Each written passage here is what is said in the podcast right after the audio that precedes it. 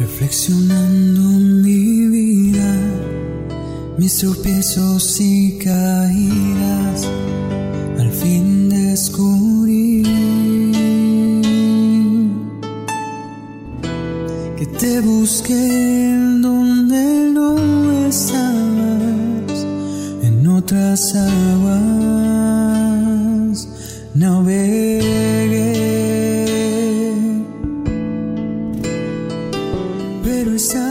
Sean bienvenidos una vez más a este su podcast favorito, Camino a la Santidad. El día de hoy estaremos hablando sobre dos puntos en este nuestro podcast.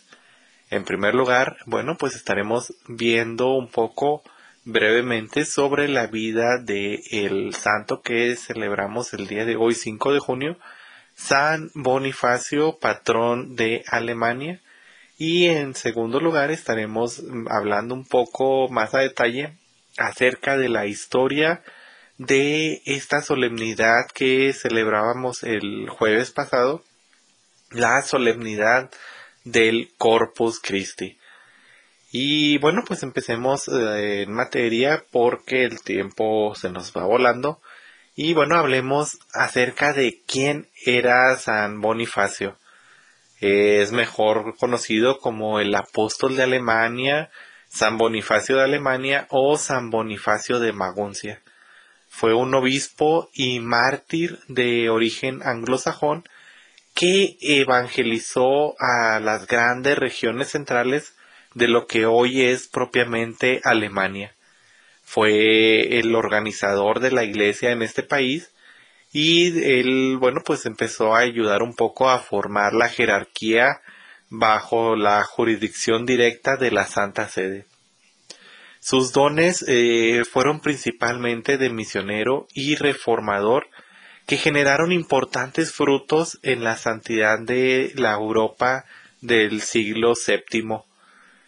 Eh, bueno, él nació con el nombre de Pila Winfidro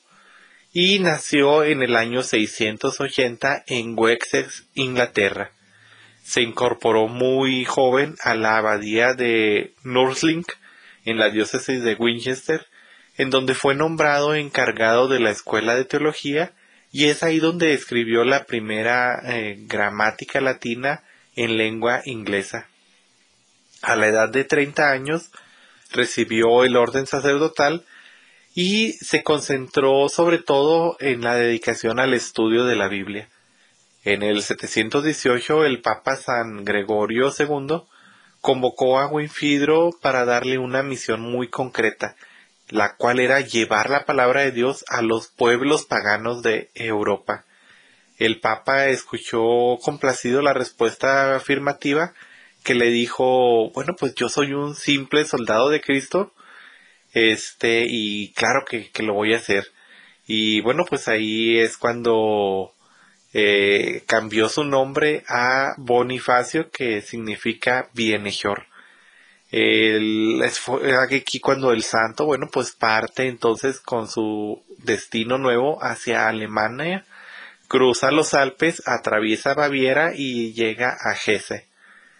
Tiempo después, este, bueno, pues él escribe una carta a la Santa Sede con un informe satisfactorio sobre cómo va el crecimiento de la iglesia. Entonces es cuando el Papa lo llama de regreso a Roma con intención de confiarle el obispado. El día de San Andrés del año 722 es así como es consagrado obispo regional con jurisdicción general en Alemania.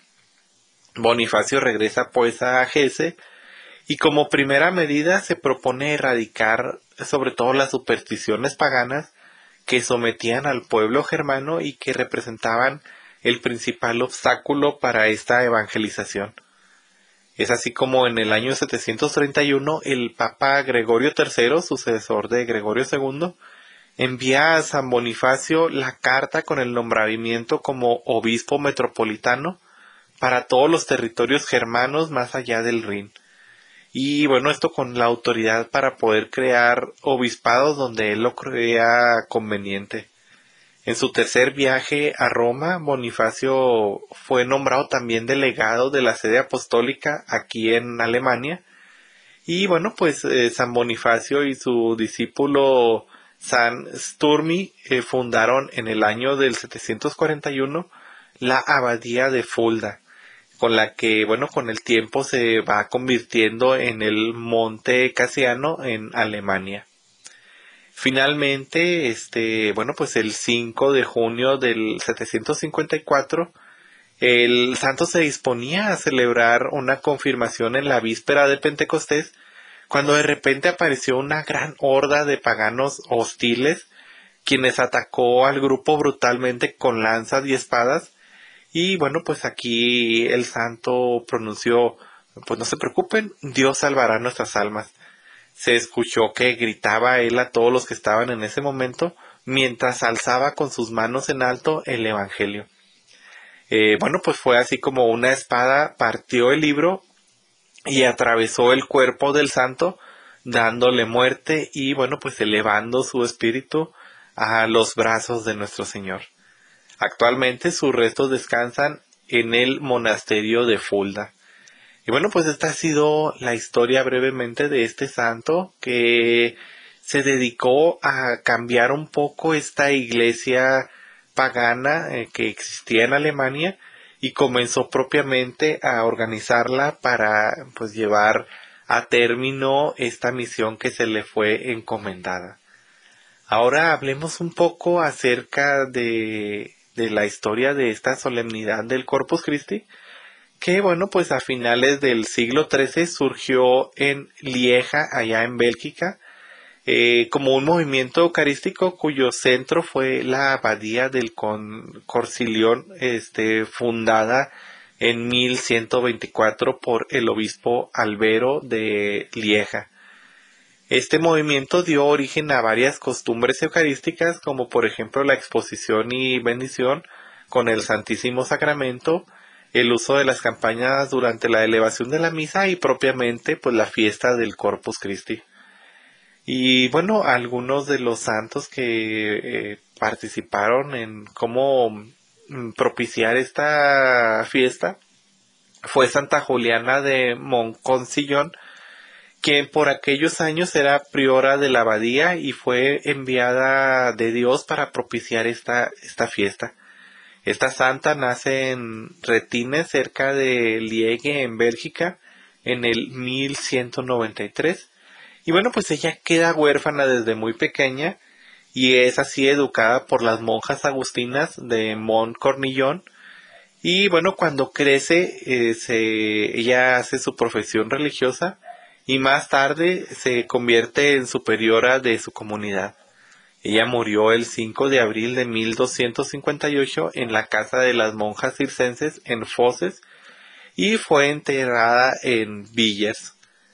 Em, bueno, eh, ella desde muy joven tuvo una gran veneración al Santísimo Sacramento y desde siempre anheló que se tuviera una fiesta especial en su honor.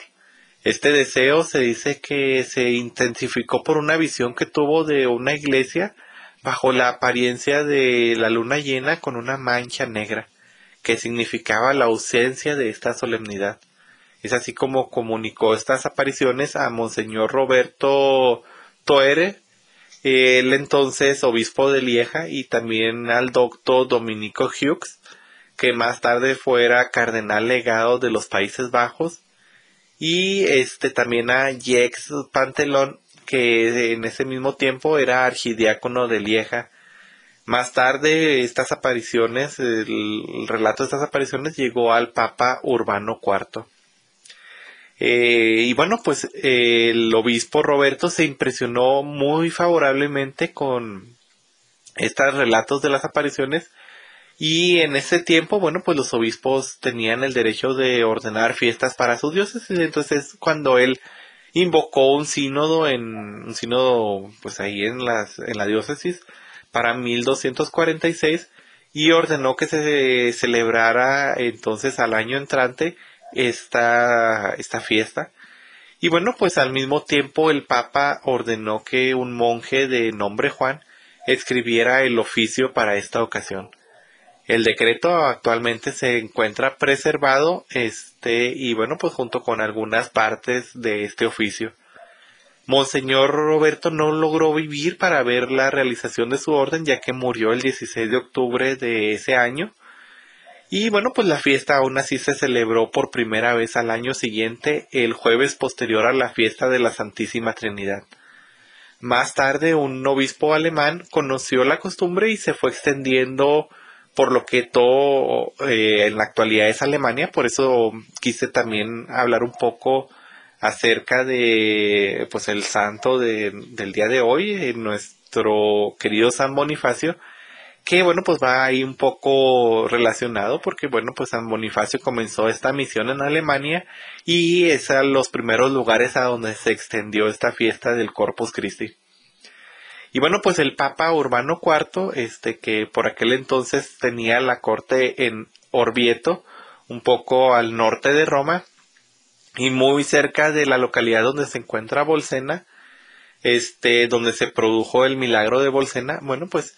este eh, les explico básicamente cómo fue este milagro. En aquel entonces un sacerdote celebraba la Santa Misa, eh, tuvo dudas sobre la consagración que esto fuera algo real y al momento de partir la forma vio salir de ella sangre, de la cual fue empapado enseguida el corporal y bueno pues las reliquias se sigue venerando y se sigue utilizando en procesión desde el 19 de junio de 1264. Hoy se conservan los corporales eh, donde se apoya el cáliz y la patena que se utilizó en aquella misa y también se puede ver la piedra del altar donde, bueno, pues quedó manchada de, esta sangre. Y bueno, pues el Papa, conmovido por este milagro, por este prodigio, y a petición de varios obispos, hizo que se extendiera esta fiesta del Corpus Christi en toda la Iglesia Universal por medio de una bula que proclamó el 8 de septiembre de ese mismo año, de 1264, y se fijó este para el jueves después de la octava de Pentecostés, otorgando de esta manera muchísimas indulgencias a todos los fieles que asistieran a la Santa Misa y al oficio propio del Corpus Christi. Luego, algunos eh, biógrafos del Papa Urbano IV se encargaron de crear un oficio eh, propio para la liturgia de las horas que fue encargado a San Buenaventura y a Santo Tomás de Aquino. Y cuando el pontífice comenzó a leer en voz alta el oficio hecho por Santo Tomás y San Buenaventura, se cuenta que eh, rompió por completo el que él había creado porque, bueno, pues era más hermoso el que habían estudiado estos dos hombres santos. A la muerte del Papa Urbano, este Urbano IV, eh, bueno, pues un poquito después de la publicación de este decreto, se obstaculizó un poco que se difundiera esta fiesta, pero fue gracias a la intervención del Papa Clemente V que tomó el asunto de estos obstáculos en sus manos y durante el Concilio General de Viena en 1311 ordenó una vez más que se adoptara esta fiesta y fue así como en el 1317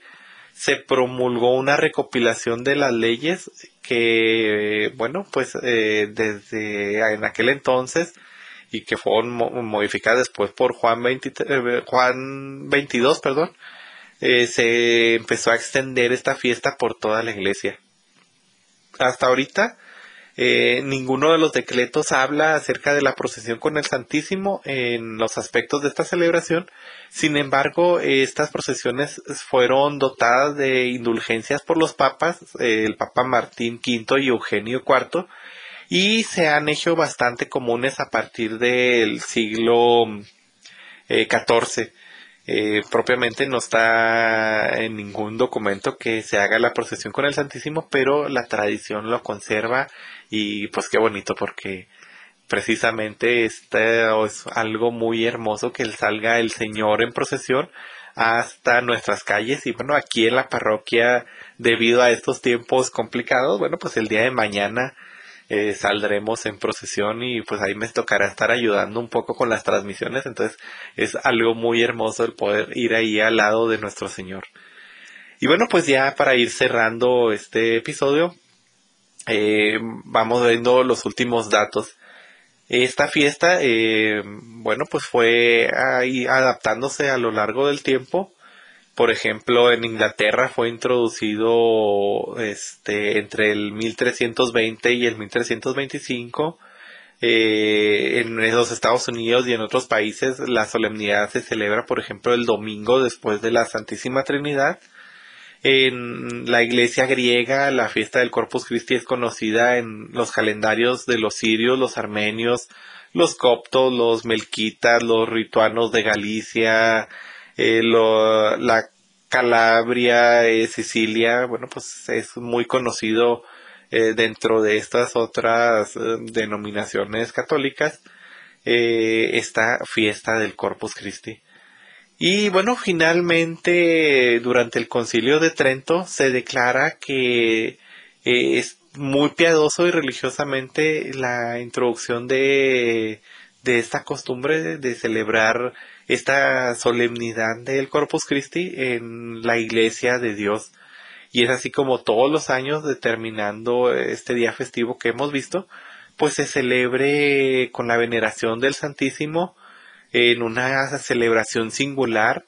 eh, esta solemnidad, siendo de la manera más reverente y honorífica como sea posible, para que se ha llevado el Santísimo en procesión por las calles y a los lugares públicos.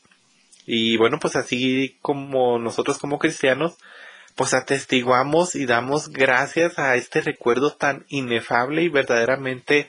dividido, eh, divino, perdón, de este beneficio que nos da el cuerpo y la sangre de nuestro Señor, que bueno, pues se hace presente en esta victoria y en este triunfo de la muerte y de la resurrección de nuestro Señor. Y, y bueno, pues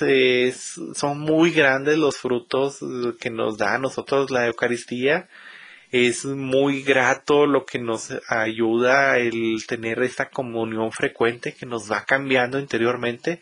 y es un alimento que bueno pues nos ayuda a seguir en este camino a la santidad. Entonces, si tienen la oportunidad de asistir a la misa diaria, si tienen la oportunidad de ir al Santísimo al menos una hora en la semana, híjole, en serio, yo se los recomiendo con todo mi corazón de que, de que lo hagan. Yo cuando estuve en el seminario pues tenía la oportunidad de la misa diaria y es maravilloso también eh, todos los jueves, hora santa, entonces maravillosísima esta experiencia y yo se la recomiendo sobre, sobre manera de que nunca fallen, no, no falten y siempre pues tengamos eh, este amor tan grande por la Eucaristía porque pues ya hemos visto ejemplos de muchos santos que por su amor tan grande a nuestro Señor en la Santa Eucaristía, bueno, pues lograron arrancar este fruto de, este camino de santidad y pues ahora los consideramos como grandes santos. Y bueno, pues eh, eh, la invitación que les hago ya para terminar el episodio de hoy, que nos acerquemos a esta Eucaristía, y, bueno, pues así como San Bonifaz que inició eh, la iglesia en Alemania, que puso los primeros granitos de arena en Alemania y de Alemania se empezó a propagar ah, ya más grande la, la difusión de esta solemnidad, pues así nosotros nos enamoremos grandemente de Dios y la propaguemos eh, el amor a la Eucaristía por todo el mundo. Eh, al menos eh, propaguémoslo por los que estén más cerca, nosotros, nuestra familia, nuestras amistades. Y bueno, pues esa es la invitación que yo les hago el día de hoy y con esto me despido. gracias por acompañarme, nos seguimos viendo, que el Señor me los bendiga, hasta pronto.